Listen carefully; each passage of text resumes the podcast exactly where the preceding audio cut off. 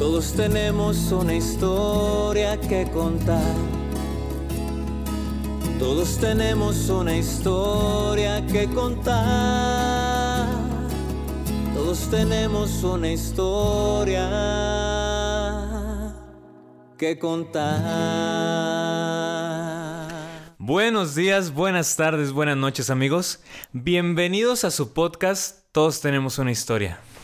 El día de hoy está con nosotros una persona que para mí en lo personal ha sido una inspiración, que en varios momentos de mi vida me ha motivado a seguir adelante, que cuando yo digo, ah, tengo una situación muy difícil y pienso que ya no voy a salir, recuerdo la historia de esta persona y digo, si él pudo, ¿cómo yo no voy a poder?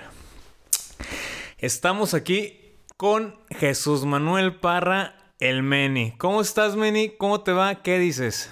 ¿Qué tal, Jorge? Buenas tardes. Buenas tardes a tu audiencia detrás de la cámara. Muy bien, honrado de estar de invitado aquí en tu programa. Un honor para mí, la verdad. Es algo que ya hemos platicado desde la primera temporada y por diversas situaciones nos había dado, pero pues heme aquí listo para platicar un poco de mi historia y que se familiaricen un poco conmigo. Perfecto, me parece perfecto, Meni.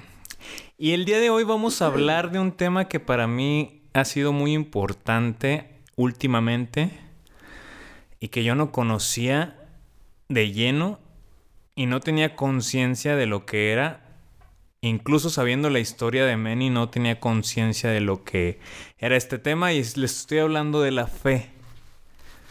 La fe.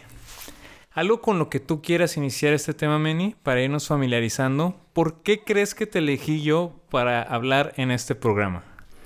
Pues mira, yo creo que sí me gustaría remontarme desde, desde el inicio, platicar mi historia en general desde, desde lo que fue mi infancia.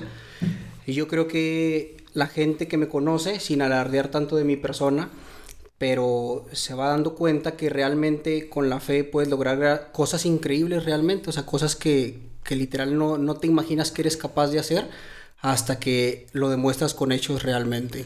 Y por ejemplo, remontándonos por como tú dices en tu historia, ¿tú cómo crees o cómo piensas o cómo recuerdas que, que tu fe inició? Ok, mira, una parte importante en la vida de todos, pues es nuestros padres. Entonces yo creo que de inicio todo se forja prácticamente desde, desde tus primeros años de vida. En el caso de, del tema de la fe y de mi infancia, mis padres siempre han sido de, de mucho, mucha fe, han sido muy religiosos y siempre nos han inculcado todo ello a mis hermanos y a mí. Entonces yo creo que de ahí inicia todo, básicamente del, del tema de la religión, diría yo. Perfecto. Por ejemplo, y ya para empezar a entrar en la historia de Manny, que es la, la que nos, nos trae aquí a este momento, yo recuerdo unas palabras de Manny, pero antes de mencionarles esa historia, quiero, quiero que Manny nos cuente más bien, te voy a preguntar, ¿cuándo es cuando tú sentiste que estuvo más a prueba tu fe? Bueno, muy buena pregunta, interesante, la verdad. Yo creo que siempre todos hemos estado a pruebas en cada etapa de nuestra vida, la verdad. Claro. Pero siempre hay algo que en tu presente actual es lo que te marca de por vida. Y yo creo que, que eso va cambiando conforme va avanzando los años de tu vida. Ajá. Y si me lo preguntas hoy día, y yo creo que, que vaya, los que me conocen bien saben que ya saben cuál es mi respuesta, que es cuando nos enteramos, mi entonces novia, hoy en día esposa Adriana, que, que estaba embarazada, tenía escasos 16 años de edad, cuando nos enteramos de esa, de esa gran noticia, pero que entonces, en ese entonces fue muy... Un susto enorme, la verdad. Ok, La va- verdad. vamos remontándonos a esa época. Claro que sí. Tenías 16 años, ¿estabas estudiando qué? ¿De último semestre de prepa? Estaba en cuarto, quinto semestre de prepa cuando empecé a andar con ella. De hecho, si me permiten, mi historia con ella también es muy interesante. A ver. Y, y yo creo que es parte esencial para continuar con la historia. Eh, mira, yo creo que incluso me voy a remontar un poco más atrás. siempre nosotros fuimos una, una, familia muy unida en todo momento, pero que crecimos con muchas limitantes, la verdad, sobre todo en, en las posibilidades económicas estoy hablando. Entonces siempre mis hermanos eh, se vieron en la necesidad pues, de trabajar de, desde chicos, básicamente en vacaciones y así, porque nunca descuidamos nuestro estudio. Mi papá es una persona que yo no me canso de decirlo que, que lo admiro muchísimo, porque él, por ejemplo, no tiene ni siquiera primaria, tiene nada más primaria terminada. Y a pesar de, de ello, él ha siempre ido creciendo en sus metas y en todo lo que nos ofrece a, a nosotros, su familia. Entonces, siempre prefirió él el estudio antes que, que vestir buena ropa, que irnos de vacaciones, etc. Entonces, siempre fue la idea, ustedes no van a descuidar su estudio, yo les voy a dar todo y con eso ya les voy a dar las armas para que se defiendan ya ustedes mismos más adelante. Siempre en vacaciones pues era necesario, porque te digo que teníamos muchas limitaciones económicas, el hecho de, de que nos metiéramos a trabajar. Ajá. Además de que es por la, el tema económico, creo que también ellos desde ese entonces traían el plan de enseñarnos lo que es ganarte el dinero con el sudor de tu frente. Entonces, en mi caso, ¿por qué estaba diciendo ahorita más refiriéndome a mis hermanos en vez de involucrarme a mí también en ese círculo? Yo siento que yo siempre fui una persona muy... Mmm, no puedo decir nini, porque en mis estudios siempre fui muy dedicado, pero yo creo que era muy, muy huevón, disculpa la palabra así coloquial, en el aspecto de trabajar. Yo siempre me negaba y decía, es que no quiero trabajar, yo quiero salir con mis amigos a jugar nada más, okay. quiero estar en la plaza, etc. Y justamente en segundo año de secundaria fue cuando inicié a trabajar, repito, en vacaciones meramente, y fue de, de empacador en una tienda comercial, eh, cerillito básicamente. Entonces dos, tres años continué con ese trabajo, cambiándome de dos tiendas. Inicié con una, un supermercado en Gómez Palacio que se llama Liste. Posteriormente entré a una tienda que se llama La Esmeralda, igual en Gómez Palacio. Y para allá me voy enfocando un poco más a tu pregunta inicial. Ahí, cuando yo trabajaba de cerillo, conocí a, a mi entonces novia, hoy esposa, Adriana. Ella era mi cajera, fíjate. Entonces yo creo que en cierto aspecto cumplí el, el sueño de todo cerillito, que era andar con, con, su cajera. Yo creo que todos los que han sido cerillitos eh, han tenido ese, ese sueño. Y vaya, yo, yo nada, nada más lo tuve, lo, lo cumplí realmente. Y lo sigo cumpliendo. Así es, exactamente. Entonces ahí fue donde comenzó todo. Ahí conocí a, a mi esposa. Eh, fue, fue muy acelerado todo, la verdad. Pero a ver, ahí conociste a tu esposa, uh -huh. pero yo, yo que te, te, te, conozco y como hemos varias personas que, que crecimos contigo desde secundaria, tú eras una persona muy recatada. ¿Muy qué? Muy recatada. Ajá. Muy... Incluso recuerdo que era siempre fajadito y no decías malas palabras y este no, no hacer esto, no hacer lo otro. Como Correcto. que en cierta parte vivías, por llamarlo de una manera, vivías como que en un mundo diferente al que los otros estamos viviendo. Uh -huh. ¿Cómo sientes tú que afectó esto a, a, a la hora de, de que te pasara esta situación? Ok, bueno, quizá ahí por, ahí por ahí ya te adelantaste un poco. la conocí a ella, vaya, y, y, muy pronto nos hicimos novios. No, pero te decía esto porque eso lo, lo, lo vemos desde, desde antes, o sea, como un contexto que desde chico tú venías con esa educación como ah, recatada, okay. como para uh -huh. dar un contexto del por qué, cómo se fue dando este, esta situación. Yo creo que no que sea un error ni nada de, de, mis padres, porque para nada lo puedo mencionar así, pero como dicen, todo en exceso es malo. Entonces yo siento que en cierto aspecto yo estaba como que encerrado en mi burbuja, ¿sabes cómo? Ok. Entonces poco a poco empezaba a conocer cosas de, del mundo real. ¿Y qué pasa? Pues te quieres comer ahora sí que al mundo de un mordisco, ¿sabes cómo? Sí.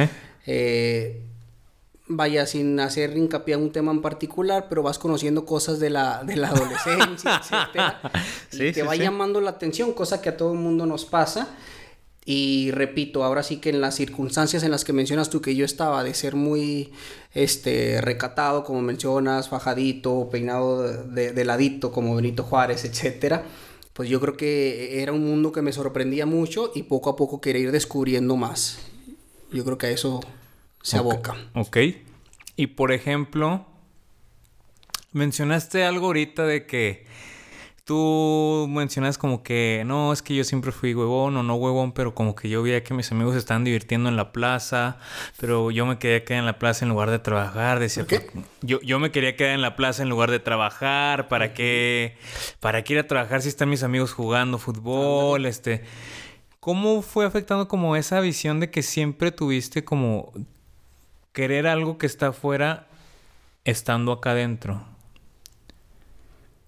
Digo, porque esto lo mencionas no solamente en el hecho de cuando pasó lo del lo de Adriana, sino lo acabas de mencionar incluso simplemente cuando veías a tus amigos jugando fútbol y, y, tú tenías que ir a trabajar. Sí, sí, sí. ¿Cómo era este sentimiento? O sea, el querer estar afuera con lo de afuera, pero estando dentro. Pues, mira, todo es con base a las amistades, ¿sale? ¿Sabes? Eh, por ejemplo, el mundo en el que te rodeas, regularmente quieres hacer las mismas cosas que hacen los demás, estar en las mismas situaciones, que ya uno poco a poco con el paso de los años va comprendiendo que no siempre debe ser así y no siempre es así. Entonces, como yo tenía esas limitaciones, pues era, era, ¿qué se sentirá estar en el lugar de la otra persona? ¿Sabes? Ok. Yo creo que de ahí, de ahí se deriva. O sea, ¿Se podría llamar como curiosidad? Podría ser un término correcto. Ok. Entonces ya remontándonos ahora sí a, la, época en la que ibas, en la empezaste a salir con Adriana, la conociste, exactamente. te deslumbraste, este, wow, estoy conociendo algo que no había conocido, te sentiste chido y luego. Mira, es muy interesante mi historia porque como te comentaba cuando hicimos la pausa, que, que todo fue muy acelerado así tal cual lo tengo que decir, que hoy en día lo agradezco que fue acelerado porque las cosas se dieron de, un momento en el cual gracias a Dios estoy donde estoy hoy en día, pero haciendo un, análisis real, pues en ese entonces yo digo que fueron demasiado aceleradas las cosas. A ella la conocí, eh, que sería un, casi estoy seguro, ella no me va a dejar mentir cuando vea el programa, en junio, julio del 2010 y, yo me le declaré, obviamente empezamos a conocernos, eh, este, familiarizarnos un poco más de gustos, etc. Y en septiembre, sí, en septiembre, el 6 de septiembre yo me animé a, a declarármele. Entonces, vaya, creo yo que es muy poco tiempo si, si nos abocamos a muchas relaciones que duran años de amistad, ¿sabes? Cómo? Se super terminan de, conocer, viven muchas, muchas experiencias realmente y ahora sí ya se animan como que a, probarse en el, en el nuevo tema, de la nueva etapa de noviazgo. Nosotros, te digo, pasamos de junio a septiembre, son tres meses, tres, dos meses y medio, y de volada empezamos a, a ser novios. Y luego, eh, a ver cómo lo tomas tal cual lo siguiente. En diciembre, estoy hablando de tres meses después, nos enteramos de, del embarazo, fíjate. ¿Cómo fue? después. ¿Cómo fue cuando te enteraste del embarazo? ¿Qué pasó en ti? Mira, yo creo que finales de noviembre fue cuando ella, obviamente, siendo mujer, conoce su cuerpo, pues empezó a presentir la verdad. Tuvo por ahí este retrasos, etcétera, algunos cambios que ella sentía en su cuerpo entonces fue cuando nos entró la duda, la verdad, porque vaya, para ese entonces ya habíamos tenido cosas que ver. y, y, ella se hizo una prueba ahí, que la, una prueba casera, que la compró ahí mismo en la farmacia de Esmeralda, recuerdo bien. Se la hizo y le salió negativo, ¿sabes cómo? Y se aliviaron, dije, ya chingamos. y fuimos a festejar. y yo creo que ahí pescó. no, no, no. Bueno, ya fue un alivio para nosotros, pero ella seguía sintiendo molestias. Eh, ahí sí no estoy muy seguro, pero casi recuerdo que se hizo una segunda prueba, igual casera, y nuevamente salió, salió negativa. Entonces, vaya, hoy en día con esa experiencia, créeme que las pruebas caseras no las recomiendo para nada. Pero Meni Parra, cuando ya se enteró del embarazo tal cual, ¿cómo se sintió? Para allá voy. Recuerdo bien la fecha, soy una persona que, que tiene muy buena memoria en fechas realmente importantes. Y el 3 de diciembre decidimos hacernos, como ella seguía teniendo síntomas, malestares, etcétera, el 3 de diciembre decidimos hacernos la prueba infalible que es de sangre. Recuerdo muy bien que fuimos a, a una plaza de Gómez, la plaza de armas, la plaza principal de Gómez Palacio. Ahí a una cuadra está eh, un laboratorio de análisis. Entonces fuimos ahí, junté yo de mi dinero que ganaba de cerillito para hacernos la prueba. Ya se la hizo. Eh, recuerdo que nos decían, me parece que 30 minutos esperáramos para que le entregaran los resultados. Entonces nos, fui, nos regresamos a la plaza nuevamente y empezamos a platicar un poco más ya, eh, se puede decir, con un poco más de madurez, viendo las posibilidades de si, si está embarazada o, si, no. si no estaba embarazada. Eh, recuerdo que así como lo mencionas, que yo siempre fui una persona muy, muy correcta, vaya, me sigo considerando, pero bueno, en ese entonces muy, muy inocente. sí, claro. Ándale, esa es la palabra. Eh, yo creo que no me caía el 20, te voy a ser honesto. Entonces yo platicaba con él y le daba palabras así como, no, mira, todo va a estar bien, vamos a salir adelante en caso que salga positiva esa prueba, pero te voy a ser sincero, o sea, hablaba sin fundamentos, hablaba nada más por hablar realmente, ¿sabes cómo? Con, el, con tal de hacerla sentir bien a ella, de tranquilizarla. Pasó la media hora o la hora, no recuerdo exactamente cuánto tiempo. Nos regresamos al laboratorio de análisis, recogimos el sobre y ella se predisponía a abrirlo y le dije, no, no, no, vamos a la plaza y allá, lo, lo, abrimos y ahí tomamos ya la decisión. La, decisión, la sorpresa, pues. Entonces, mm, créeme que ese trayecto de 50 metros fue como si fueran kilómetros caminando de los laboratorios a la plaza. Y cuando abrimos ya ahora sí el, el sobre, vimos el resultado que daba positivo. Ella de inmediato se soltó llorando, la verdad.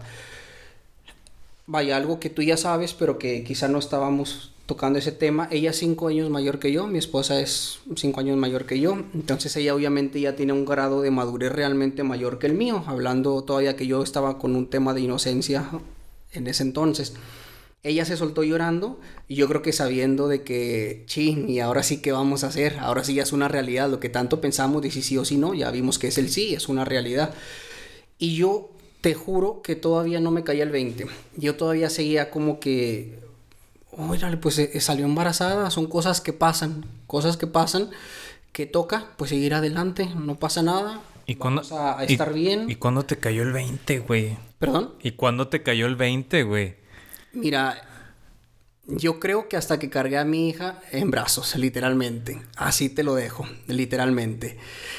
pero, pero hubo unos momentos. Yo recuerdo unos momentos en particular en que sí te veía muy, muy sacado de onda. Sí, claro. Que yo sí te veía como que ya te caía el 20, pero de más. No, yo creo que más bien era, yo creo que más bien era que toda la gente con la que platicaba ¿sabes qué, amigo? Este, pasó esto con mi, con mi novia, está embarazada, voy a ser papá, no manches.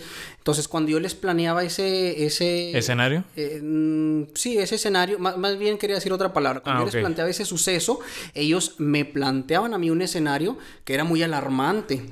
Entonces era ahí cuando yo decía, ay, caray, o sea, eh, en qué nos metimos, ¿sabes cómo? Ok, Pero ok. base al escenario que la otra persona me, me, planteaba, porque yo no lo veía tan difícil. O sea, como que te empezaron a meter ideas y esas mismas ideas ya sí te empezaron a asustar. Ándale, exactamente. Ahí fue cuando me entró el miedo. Ahora sí, no que me cayera el 20 como tal, te soy honesto. Digo, porque yo recuerdo una. Una. Una. ¿Qué era? Un día. Una plática. Estábamos en una banquita, recuerdo perfectamente me acuerdo que... En la preparatoria. Que tú estabas sentado en el respaldo de la banquita. Yo estaba sentado en... Normalmente como se siente en una, en una banquita. Y te veía como que muy aguitado. Muy... ¿Solo? Solo. Tú y yo estamos solos. Estamos... Estabas cabizbajo. Y me dijiste, te tengo que decir algo. Y yo te dije de broma. Y embarazaste a Adriana, ¿verdad? Ah, sí, recuerdo muy bien. Y en ese momento empezaste a llorar a madres, güey. ¿De ese momento qué? Empezaste a llorar a madres. Ajá, ok. Sí recuerdo. esa imagen se me quedó grabada porque te vi. De verdad veías como que. Te sentía que tu mundo se había acabado, güey. Así lo percibí yo. Ándale. Así lo percibí yo. E interesante el trasfondo de eso. Obviamente a las primeras personas a las que les platiqué, y fue el mismo día que nos enteramos, fue a, perdón, al día siguiente, fue a mis padres. Ok. Entonces, a mis padres los amo, los respeto y hoy en día comprendo mil millones de cosas que en su momento no comprendía. Pero bueno, en su momento yo sentí que me dieron la espalda totalmente. ¿Sabes cómo? Cuando les platiqué, o sea, ellos se quedaban con la idea, Manny, el niño bueno, el niño bien portadito, el que ni siquiera ha tenido novia, ¿sabes cómo? Ajá. Y les llego con esa noticia, tengo novia, semanas después ya la embaracé, ¿sabes cómo? Entonces, sí, sí, en ese momento fue, fue un enojo que yo hoy en día que soy padre lo comprendo, yo, yo a lo mejor reaccionaría en cierta parte similar. Fue un enojo de, ellos del momento y sí hubo una semana más o menos que, mi familia me dejó de, hablar.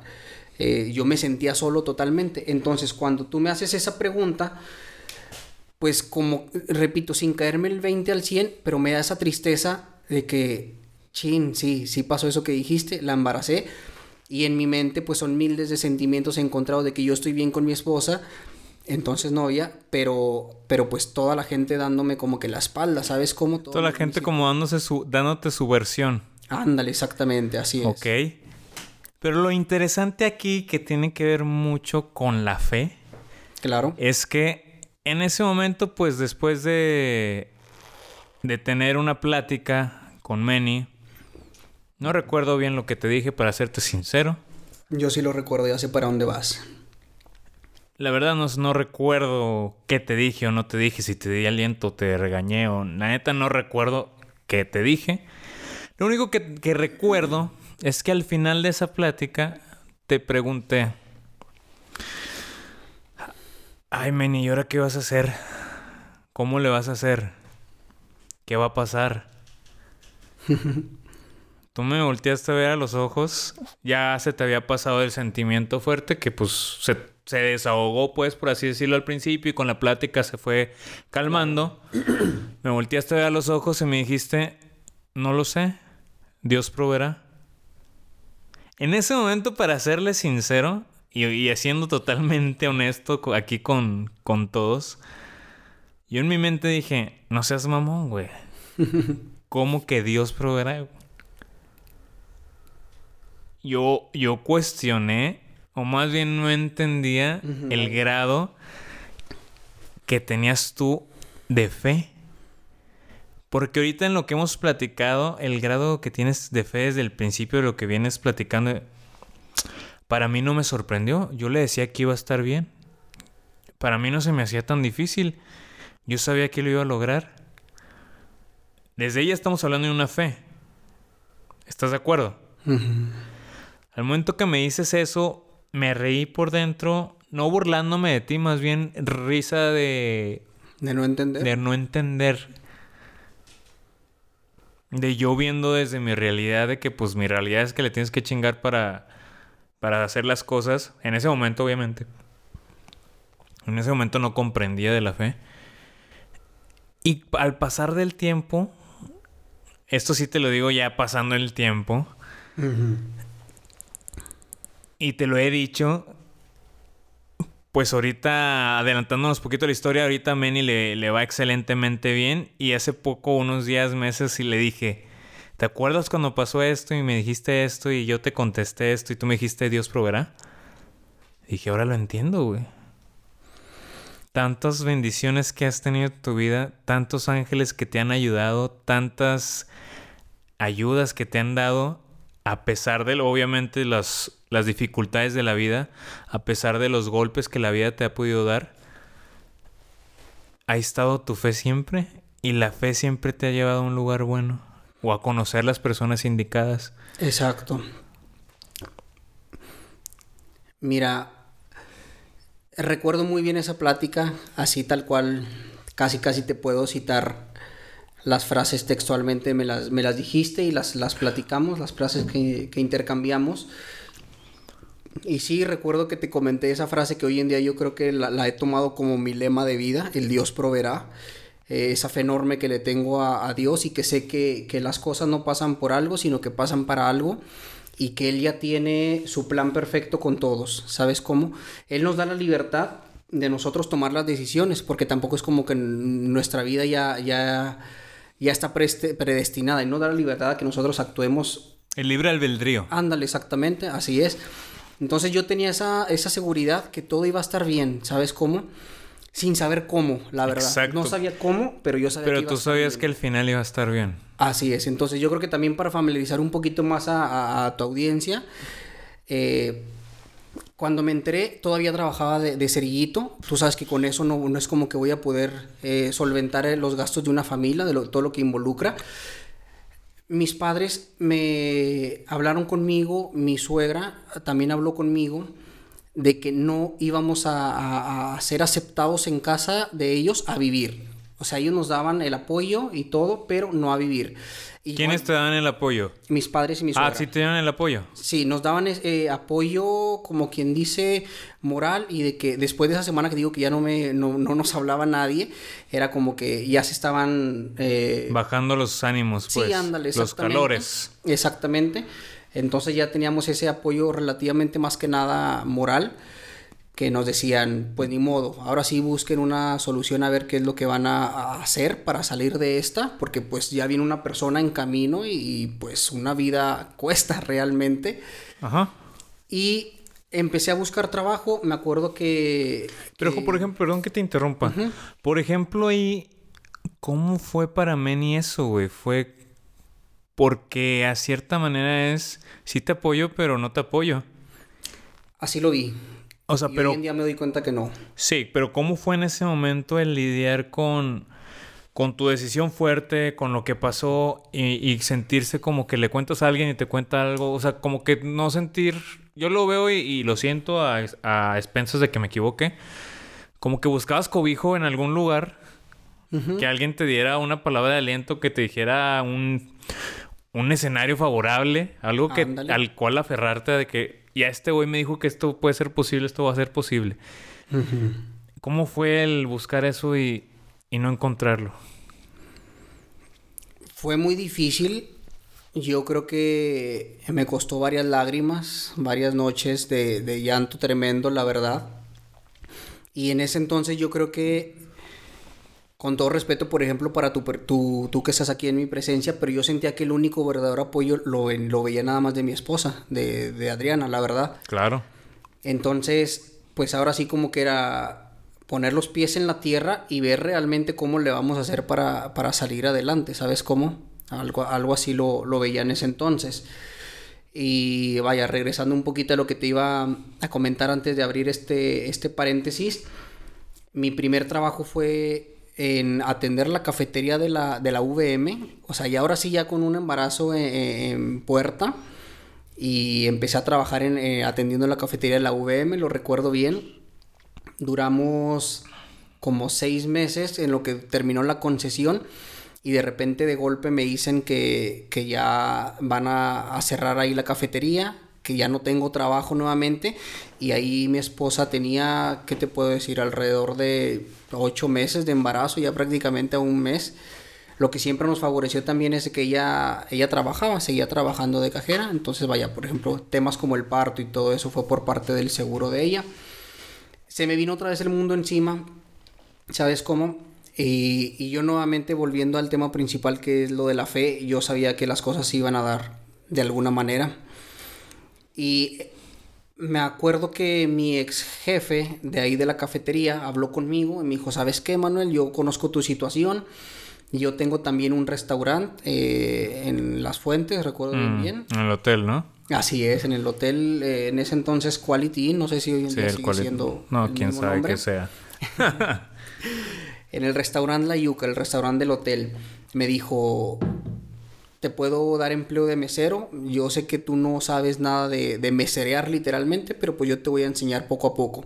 Entonces, ¿qué persona te da un empleo sabiendo que no sabes hacer para lo que te van a contratar? ¿Sabes cómo? Ahí fue una nueva prueba de, de, de Los Ángeles que tú comentas que se han presentado en mi vida a lo largo de, toda esta etapa. Entonces ya me metí ahí a trabajar y en esa estancia fue cuando nació mi niña, Jimena este, una nena hermosa que le mando saludos. y, y ahora sí como que fue cuando te digo, cuando la cargué en mis brazos fue cuando dije, órale, esto es ser papá.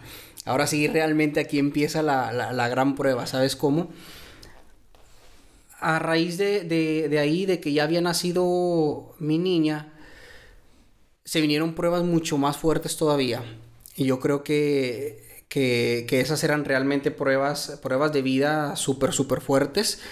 Había días en que literalmente no tenía dinero ni siquiera para comprarle la comida, este, para comprarle su, su solución. Vaya, era de pecho, pero también tenía que complementarse con soluciones. Había días en que mi esposa y yo no, no, no teníamos para, para comer bien realmente. Y aún así mi fe no se, no se quebraba. No se desvanecía. Ajá, no se desvanecía. Yo seguía pensando que, era feliz. Yo creo que esa es una clave. Yo me sentía feliz, la verdad. Digo, hoy también me siento, pero ahorita estoy hablando de ese, momento pasado. Me sentía feliz. Pasaron alrededor de ocho meses eh, posteriores y también se terminó la concesión del hotel y nuevamente me quedé sin trabajo. Eh, se vino una prueba más a, a mi vida. Duré alrededor de un mes sin trabajo hasta que mi hermano eh, me apoyó en hablar de mí en el trabajo que él entonces ejercía en Industrias Macon. Entonces yo había terminado hasta prepa y ya no continué mis estudios, obviamente por las posibilidades económicas. Entonces no tenía nada de estudios hasta prepa y que iba a ser en un lugar de, pues donde ya era una oficina en forma, ¿sabes cómo? Gracias a Dios me entrevistaron y se dio la oportunidad de que entrara a trabajar de en call center, en el área de call center.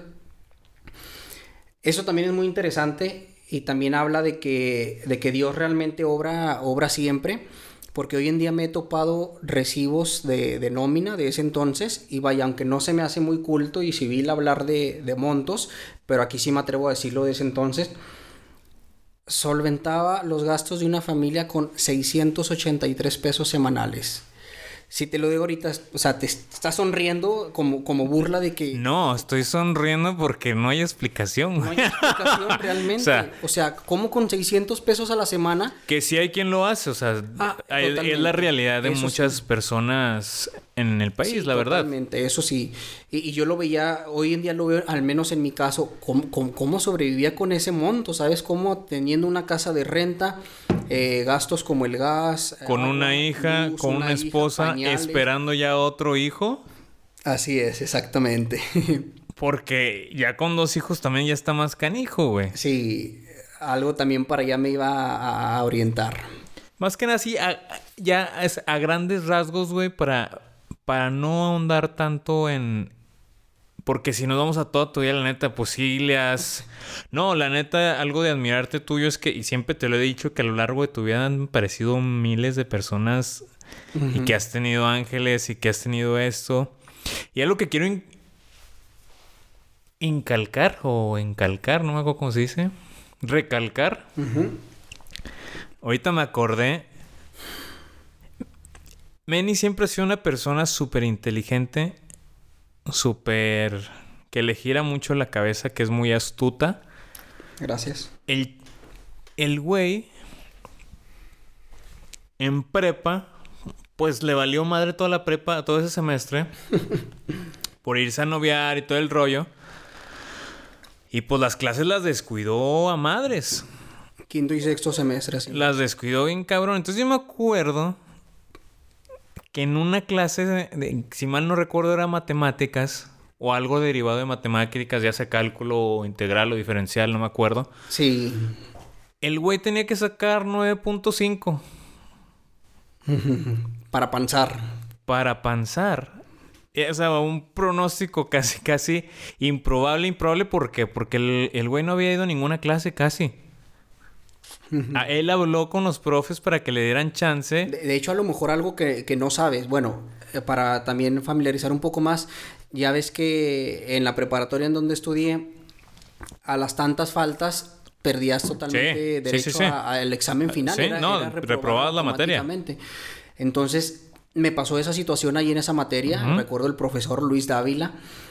Y mi mamá, así literalmente te lo digo, mi mamá tuvo que hacer un, un recado para que me permitiera presentar el examen final. Ese recado aún lo conservo, lo tengo todavía ahí en, Chido. en mi baúl de los recuerdos. Sí, recordatorio Que ella lo también. redactó exactamente para, para que me permitieran presentar el examen. Y a lo que voy con esto es que era súper improbable que pasara porque no iba a las clases, porque la reprobó por faltas. No iba a las, fal- a las clases, no sabía de qué se trataba el tema. realmente. Las últimas noches o los últimos días a- previos al examen final, el güey se la pasó leyendo todo. Y yo dije, la neta, otra vez. Yo cuestionando la fe. Ándale. Dije, ni de pedo va a pasar, güey. El güey. Solamente recuerdo. Y les voy a decir esta fotografía de recuerdo. Estaba caminando ya en la graduación junto a nosotros, en la graduación de prepa. Se graduó gracias a, a que sacó 10, sacó 9.8, algo así. Y se graduó, se logró graduar el güey. O sea, se logró graduar y no solo esa materia, en otras materias también pidió chance porque también le pasó con tareas, proyectos, etcétera. Entonces, es, creo que es responsabilidad también hablar de la fe, pero también trabajando para que la fe se dé. Yo lo definiría hacer las cosas con tu máximo esfuerzo, sin esperar nada a cambio, pero sí sabiendo que va a venir algo bueno. Sí sabiendo que, que algo bueno va a venir para ti. Que si está mal es que todavía no es el final, que sigue lo mejor. Y que esto, esto que está doloroso o que esta crisis que está pasando, que te está adoleciendo, a lo mejor te está preparando para, para algo bueno. Entonces, creo responsable decir que la fe no es solamente, ay, me va a ir bien, y sentarse en el sillón a esperar que te vaya bien. Porque creo yo que así no funciona. Por lo menos en lo que yo he experimentado en mi vida y por lo menos en lo que yo he visto en ti, que es el ejemplo más claro que tengo de eso. Porque ¿qué hubiera pasado si tú te hubieras, ah, este, me embaracé a Adriana y pues me quedo ahí en la Dios casa? proveerá, pero no hago nada. Dios proveerá, pero en la casa de mis papás y que mis papás este me mantengan con mi con mi con mi esposa y con mis hijos y pues a todo dar, se los llevo cuando no ¿Qué hubiera pasado? ¿Qué tan diferente hubiera sido tu vida? ¿Qué tanto la fe hubiera obrado por ti? Ándale, exacto. Ha- Hay una frase, no sé si es de, de un anónimo en particular o si sí viene en la Biblia, que es eh, refiriéndose a Dios, ayúdate que yo te ayudaré, ¿sabes cómo? Ajá. También recuerdo muy bien una, una frase que se me quedó muy grabada también de, de un sacerdote en una homilía de la misa, que dice, eh, orar y después actuar, ¿sabes cómo? O sea, primero haciendo referencia a que tenemos que tener fe, pidiéndole a Dios, Sí. ayúdame por favor. Pero, échale actuar ganitas, güey. Ándale. Creo muy responsable decir eso también. Como dices, ayúdate que yo te ayudaré. Sí, pero también échale ganas. Es micha y micha. Exactamente, un 50 ¿Sabes cómo? 50. ¿Cómo cambió tu vida en tu círculo teniendo en cuenta los pilares fundamentales que son de una vida, familia, amigos, obviamente la relación ya la tenías y pues el trabajo ya lo tocaste un poquito el tema. ¿Cómo cambió tu vida en cuanto a los otros aspectos? Ah, eh, ¿En qué etapa exactamente? Cuando pasó lo del embarazo. Eh, eh, yo digo que en general, porque pasó el embarazo 1, el embarazo 2, pero creo que algo ahí fue pasando que no fue, cambia no fue cambiante, pues en, en... Me atrevo a decir que, que la experiencia que tuviste fue similar. ¿Fue qué? Similar. Sí, sí, sí. Pues mira, yo siempre he sido de, confiar mucho en la gente. A veces peco de confiar de más incluso. Entonces sí ha cambiado mucho, por ejemplo, mi, mi círculo de amigos. Yo, yo, vaya, en ese entonces, en el primer embarazo, tenía un cierto círculo de amigos y que todos me decían, no, no pasa nada, Meni, te vamos a ayudar, te vamos a apoyar. No hablo de recibir un apoyo económico para nada, pero yo sentía ese alivio que me decían, ah, mira, ellos están conmigo. Y vaya, algunas de esas amistades pues se fueron desvaneciendo, ¿sabes cómo? Se fueron olvidando eh, y no, hablo mal de esas amistades para nada, o sea, simplemente son cosas que pasan, vas conociendo un nuevo círculo de, amigos. Igual a mí me pasaba cuando iba entrando a un nuevo pero, trabajo. Pero ¿cómo fue ese proceso para ti? Duro. A ver, continúa. No, no, el sentir eso, el que sentir que de repente, ay, güey, este grupito que me apoyaba, ¿qué pedo?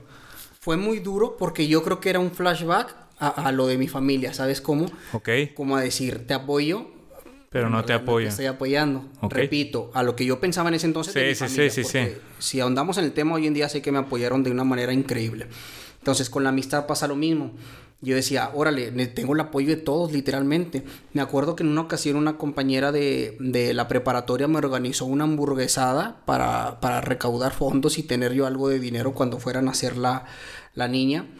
Entonces te digo, yo, yo decía, órale, toda la gente me está apoyando y siempre los voy a tener y de repente darme cuenta ya más adelante que como la vida va cambiando, vas conociendo nueva gente, pues que ya no están, era un golpe anímico muy fuerte para mí de que, ¿y dónde están los que me decían que me apoyaban? ¿Sabes cómo? Y yo creo que eso sí fue algo muy duro para mí de asimilar. Y, y ahondando, entonces. Sí, claro. Y hablando de este tema, ¿cómo le hiciste para ahorita verlo ya de otra manera? ¿Para ahorita qué? Ya verlo de otra manera. Yo creo que aprendí a, asimilar la realidad. ¿Sabes cómo? ¿Qué realidad? ¿Qué realidad? Que, que la vida es un constante cambio. Entonces que nueva gente llega a tu vida y gente tiene que salir. ¿Sabes cómo? O sea, donde algo entra, pues a lo mejor tristemente, pero otra cosa tiene que salir, ¿sabes cómo? Y yo creo que todo ha sido parte de lo que me ha forjado mi carácter. Entonces por eso hoy en día, hoy en día realmente no es como que me, me pongo cabizbajo al pensar en la, la, gente que se ha ido, porque yo siento que fue, fue, un proceso para llegar realmente a donde estoy, sobre todo en el estado anímico, en el estado de, de, carácter, en el estado mental.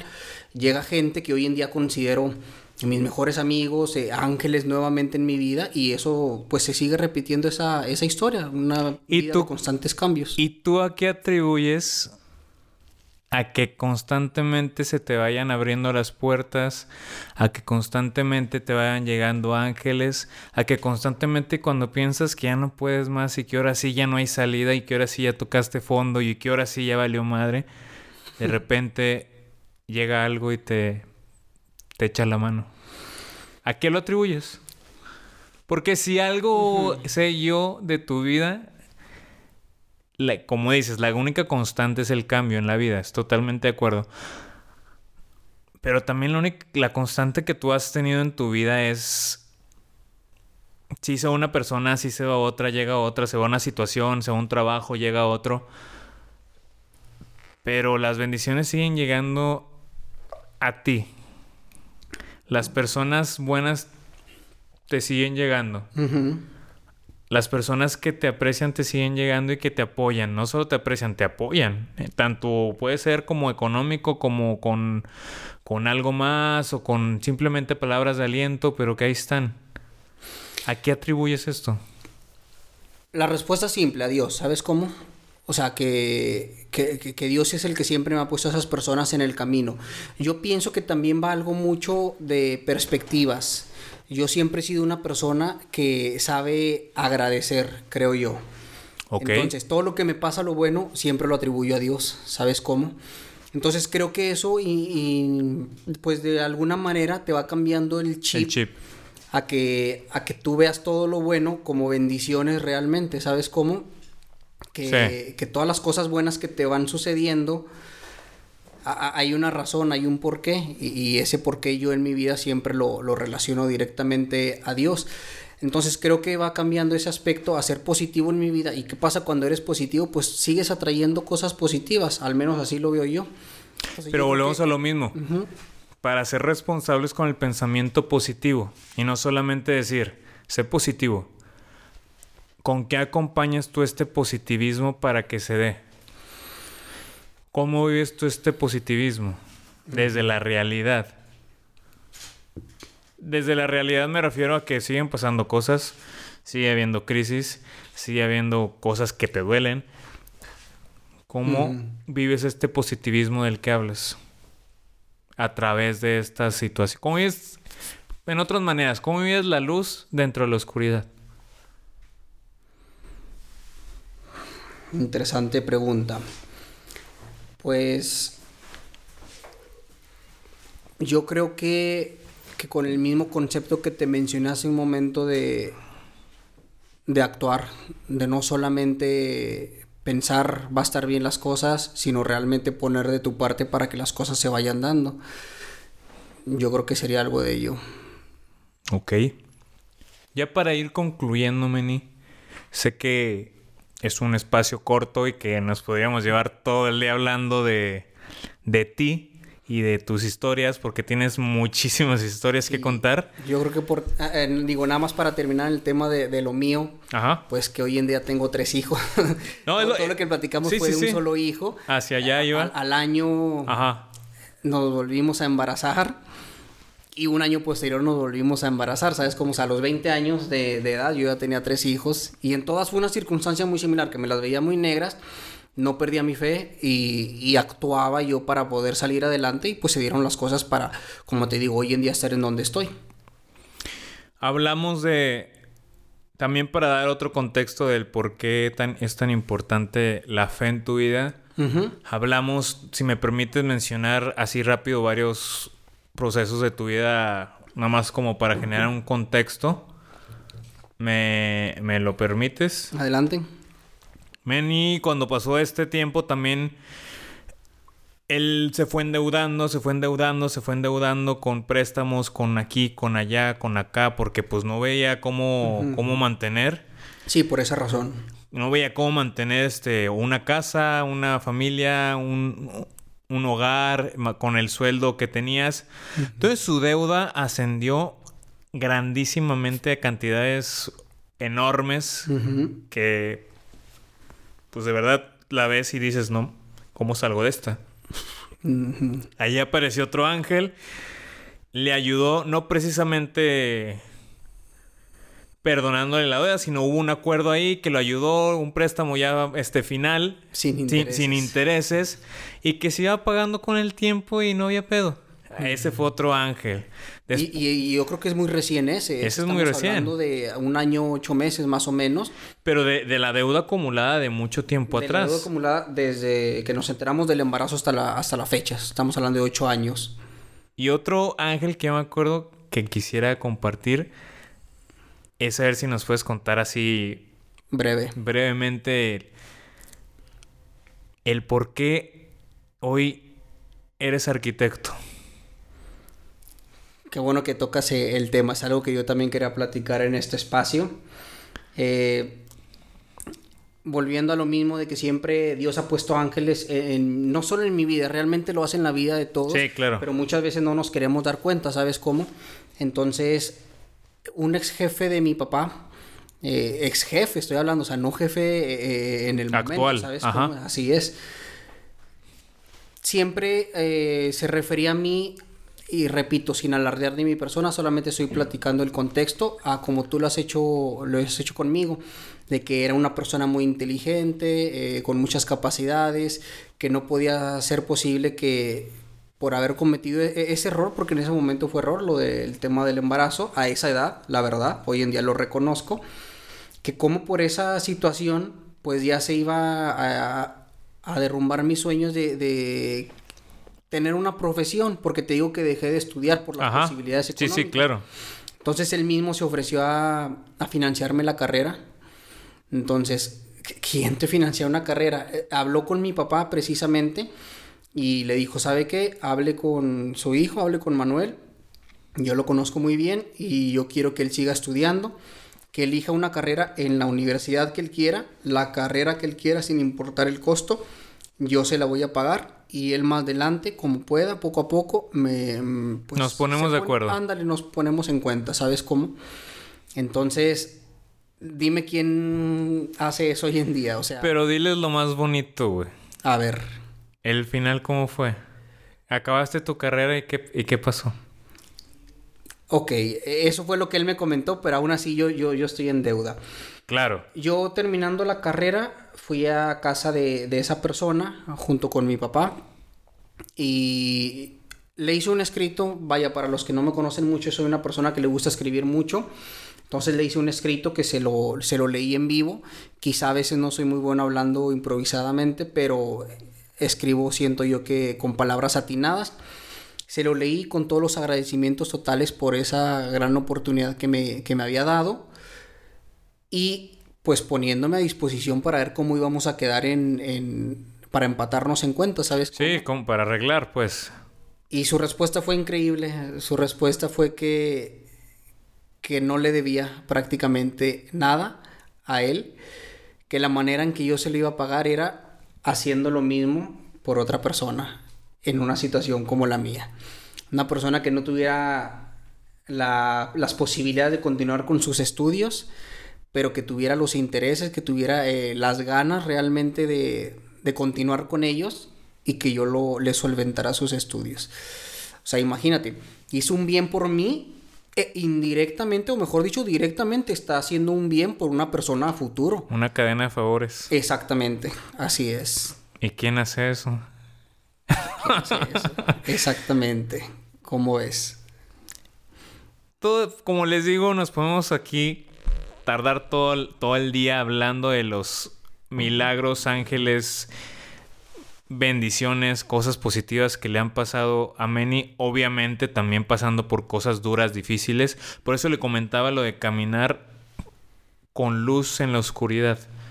Porque él, a pesar de las crisis y de lo que le iba pasando y le iba aconteciendo en el camino, él iba con luz, pasando en la oscuridad, como con una linternita en un bosque oscuro. Entonces, esto más que nada fue una plática para para de una persona que ha pasado por lugares oscuros, que ha pasado por pasajes que de verdad él pensaba que no le iba a librar, que no sabía cómo hacerle, que llega la desesperación, el estrés, ¿cómo le hago? Salió de ahí, es arquitecto, actualmente tiene tres hijos, una esposa, ha ido mejorando poco a poco, cada vez mejor, cada vez le va más, eh, más, mejor, iba a decir, perdón, cada vez le va yendo mejor. Y es la vía prueba de que se puede pasar con, de la oscuridad sin perder la fe, que se puede pasar en la oscuridad con la esperanza de que haya luz y si hay luz al final del túnel. Entonces, principalmente para esto fue esta plática que hay esperanza a pesar de lo que estés pasando, a pesar de lo que esté aconteciendo en tu vida, a pesar de que pienses que no hay salida, a pesar de que pienses que ahora sí ya no hay por dónde.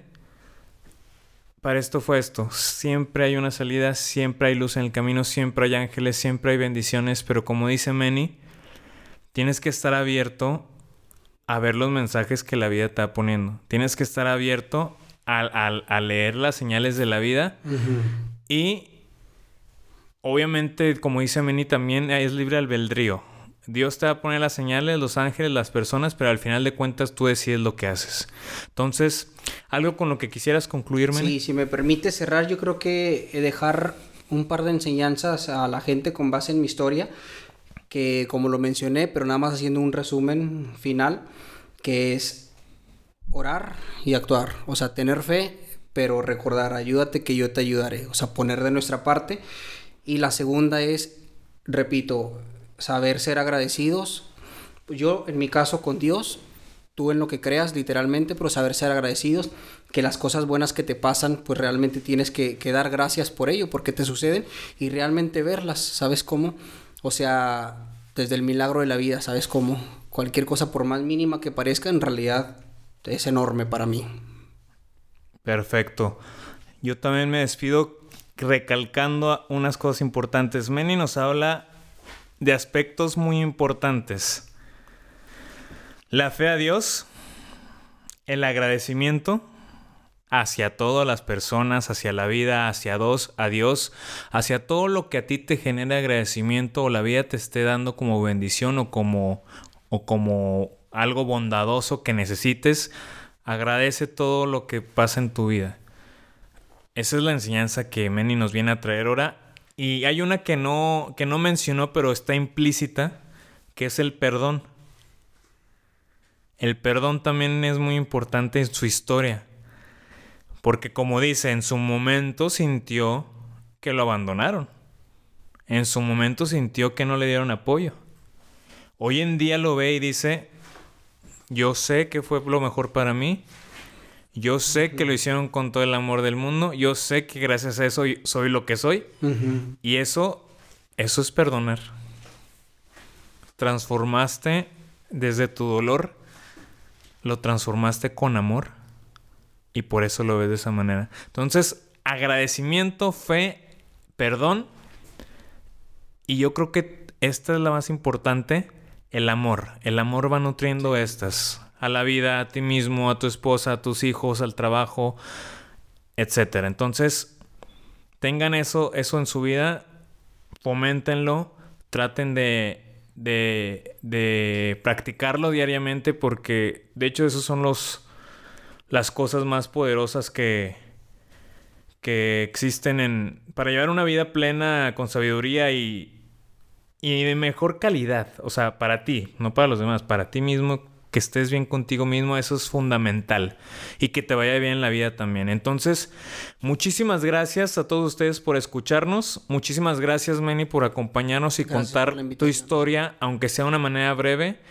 Pero creo que deja las suficientes enseñanzas para, para pues, avivar nuestra fe, alimentar nuestra fe, crecer nuestra fe.